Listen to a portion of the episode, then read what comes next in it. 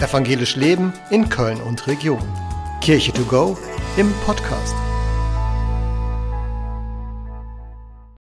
Kirche to go fragt, seit wann gibt es Adventskalender? Der Adventskalender ist eigentlich im 19. Jahrhundert entstanden. Eltern haben damit versucht, ihren Kindern zu erklären, wie lange sie noch auf das Weihnachtsfest warten müssen. Früher saßen Familien in der Vorweihnachtszeit abends oft zusammen. Sie haben gesungen, gebetet und aus der Bibel gelesen. Die Kinder durften dann jeden Abend im Dezember einen Strich von 24 Strichen von der Wand wischen, die ihre Eltern dort zuvor aufgemalt hatten. Bunte oder auch dicke Striche zeigten dabei die Sonntage an.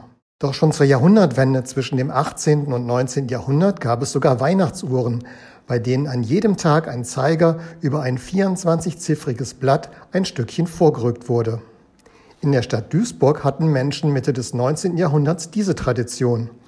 Sie hingen täglich eine Kerze und einen Bibelspruch an einen Weihnachtsbaum. Dann konnte der Baum am 24. Dezember hell erstrahlen und war voller guter Gedanken aus der Bibel. Professioneller ging es schon im Jahr 1904 zu. Da druckte die Zeitung Stuttgarter Tagblatt als Beilage Adventskalenderbildchen zum Sammeln.